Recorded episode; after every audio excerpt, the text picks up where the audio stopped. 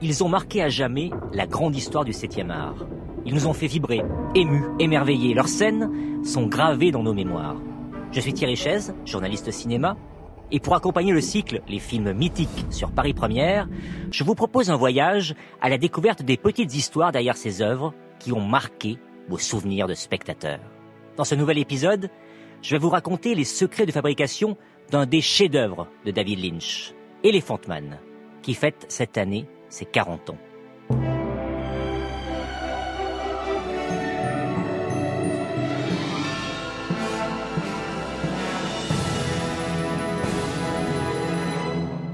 L'histoire vraie, mais ici quelque peu romancée, de John Merrick, dans le Londres de la fin du XIXe siècle. Un homme atteint d'une maladie génétique rare et incurable, la neurofibromatose, qui produit de nombreuses difformités physiques. Dans la vraie vie, John s'appelle Joseph. Ce changement est dû au respect scrupuleux du prénom qui lui est attribué dans un des deux livres adaptés pour donner naissance à Elephant Man. Les mémoires de Frédéric Treves, le docteur qui a réussi à sortir Merrick de la baraque foraine dont il était devenu la sordide attraction à cause de sa difformité. Et si cette histoire remonte donc aux années 1880, la figure d'Elephant Man connaît un revival cent ans plus tard.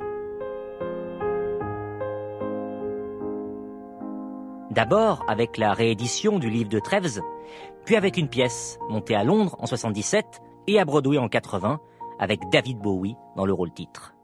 Il apparaît donc logique que le cinéma s'en empare à son tour. Grâce à deux scénaristes, alors débutants, Christopher Devore et Eric Berggren, qui choisissent de s'inspirer de deux ouvrages, celui du Dr. Treves et The Elephant Man, A Study in Human Dignity de l'anthropologue Ashley Montagu. Une fois le scénario terminé, les duettistes se mettent à la recherche d'un producteur. Un parcours du combattant pour tout néophyte. Sauf quand le destin vous donne un petit coup de pouce. En l'occurrence, une amie babysitter qui travaille chez Jonathan Singer, ancien assistant réalisateur de Mel Brooks, qui vient de passer à la production avec Fatso, réalisé par la femme de Brooks, Anne Bancroft. Cette babysitter insiste auprès de Singer pour qu'il lise Elephant Man. Et ce dernier emballé décide d'en optionner les droits, puis d'en parler à Stuart Kornfeld, avec qui il vient de coproduire Fatso. Et tous deux décident de présenter le projet à celui qui leur a mis le pied à l'étrier, Mel Brooks. Celui qui est l'un des rois du box-office américain depuis la fin des années 60, grâce à ses comédies populaires où il officie derrière et aussi souvent devant la caméra, les producteurs, Frankenstein Jr., le shérif est en prison, souhaite lancer sa société de production. Sanger et Kornfeld sont persuadés qu'ils ont LE projet pour cette nouvelle aventure. Et pour que le scénario parvienne à Brooks, ils le font passer via Anne Bancroft. Kornfeld ajoute même qu'il connaît l'homme idéal pour le réaliser, David Lynch. À cette époque, Lynch est un quasi inconnu dans son pays natal. Il a certes réalisé un premier long métrage, Eraserhead, qui a des admirateurs célèbres comme Stanley Kubrick. Mais ce film, expérimental en noir et blanc, n'est projeté qu'aux séances de minuit dans les rares salles où il est programmé. C'est là que Cornfeld l'a découvert, avant d'appeler Lynch pour le rencontrer, puis essayer de monter en vain avec lui Ronnie Rocket, l'histoire d'un détective cherchant un vortex pour s'échapper d'une ville dont on ne peut pas sortir. Mais cet échec ne douche pas leur enthousiasme.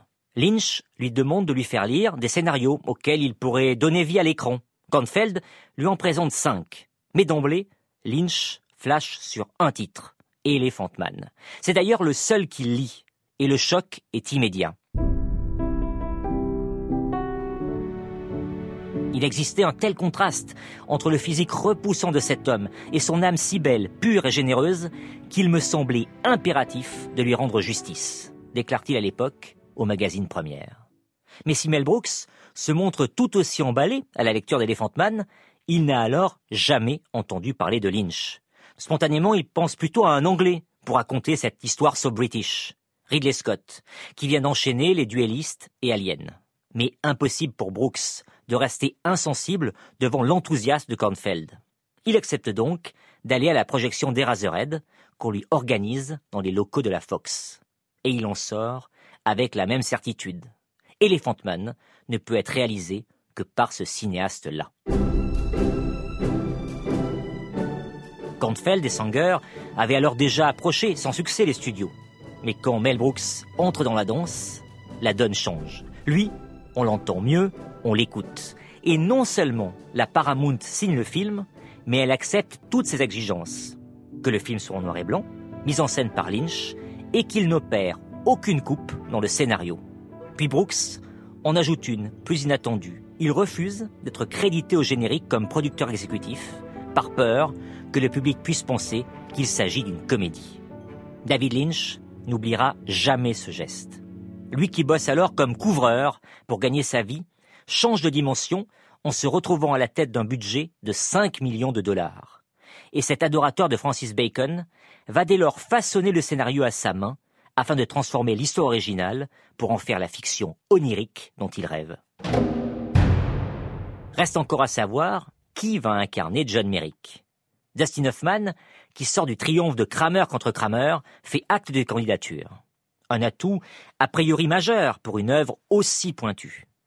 Mais Jonathan Sanger y met son veto. Pour lui, il faut éviter de mettre un visage trop connu sous le maquillage d'Elephant Man, sous peine que les spectateurs passent le film à tenter de le débusquer.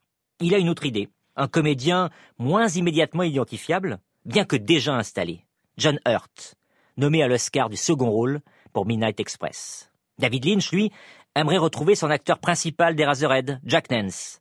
Mais quand Sanger lui montre L'homme que je suis, un téléfilm dans lequel Hurt campe l'icône gay Quentin Crisp, Lynch se révèle entièrement convaincu.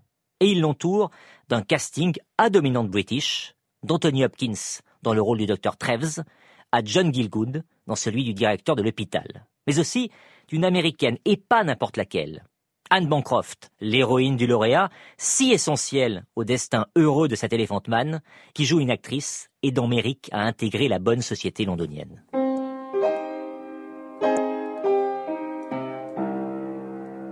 Porté par son enthousiasme, David Lynch met la main à la pâte dans tous les domaines. Et il décide de confectionner lui-même le maquillage de l'homme éléphant. Sauf que le matériau qu'il utilise rigidifie trop les prothèses et les rend impraticables pour John Hurt, censé les porter 12 heures par jour. À quelques jours du tournage, Lynch doit donc trouver une solution miracle. Elle viendra d'un maquilleur britannique, spécialisé dans les prothèses pour le cinéma d'horreur, Christopher Tucker, qui relève le défi en partant du moulage post-mortem de Merrick, conservé à l'hôpital royal de Londres.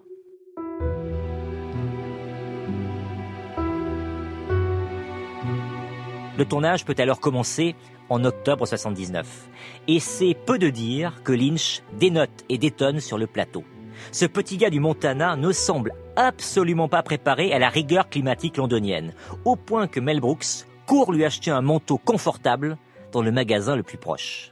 Si l'on ajoute à cela que ces comédiens qui viennent de découvrir Eraserhead ont du mal à comprendre ce que Lynch fait à la tête de ce film, le réalisateur vit quelques zones de turbulence.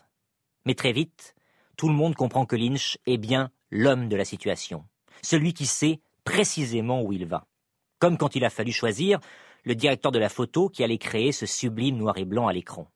Deux noms s'étaient détachés, une valeur sûre, rassurante, Christopher Chalice, le chef opérateur du tandem Powell-Pressburger, ou un profil plus inattendu, Freddy Francis, qui n'avait plus occupé ce poste depuis 25 ans. Certain de son instinct, Lynch décida de parier sur le retour gagnant de Francis, qu'il retrouvera plus tard sur Dune et une histoire vraie. Il ne s'est évidemment pas trompé.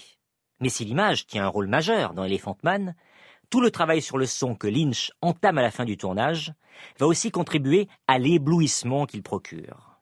Avec aux commandes Alan Splett, un sound designer aveugle qui crée donc tous les effets sonores d'un film, aussi beaux à entendre qu'à voir. Are your parents still alive?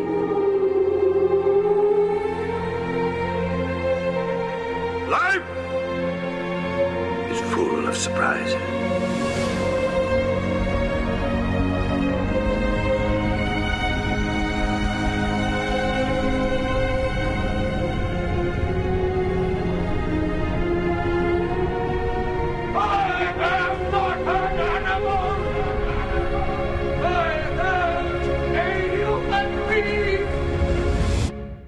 Enthousiaste devant le résultat, Mel Brooks va alors de nouveau s'employer à s'opposer à la Paramount qui veut couper toutes les scènes surréalistes du début et de la fin du film. Il leur fait comprendre que leur avis n'est que facultatif et qu'ils s'en passeront volontiers, ce qui fut fait. Et l'instinct de Mel Brooks aura encore raison. Elephant Man rapporte cinq fois plus de recettes que son budget sur le seul sol américain. Et en France, il attire près de 2 500 000 spectateurs avant de recevoir le César du film étranger, face notamment aux aventuriers de l'Arche perdue, quand l'année précédente, il était reparti bredouille des Oscars, malgré ses huit nominations, dont meilleur film, remporté par des gens comme les autres. Ce soir-là, on prête à Mel Brooks un propos visionnaire. Dans dix ans, des gens comme les autres ne sera plus qu'une simple question de quiz. Quand Elephant Man sera un film que les gens regarderont encore. 40 ans après, cette phrase reste exacte. Entre-temps, Elephant Man aura inspiré des vocations, comme Bradley Cooper, devenu acteur grâce à lui, avant d'incarner plus tard Merrick à Broadway, et donné des idées lumineuses à certains réalisateurs, poussant ainsi Jonathan Demi à faire d'Anthony Hopkins son animal lecteur du silence des agneaux. Lynch, lui, connaîtra dans la foulée un sérieux revers avec Dune, avant d'enchaîner Blue Velvet, sa palme d'or pour Sailor et Lula, Twin Peaks et autres Lost Highway et Mulholland Drive. Mais dans son parcours singulier, il y a eu un avant et un après Elephant Man.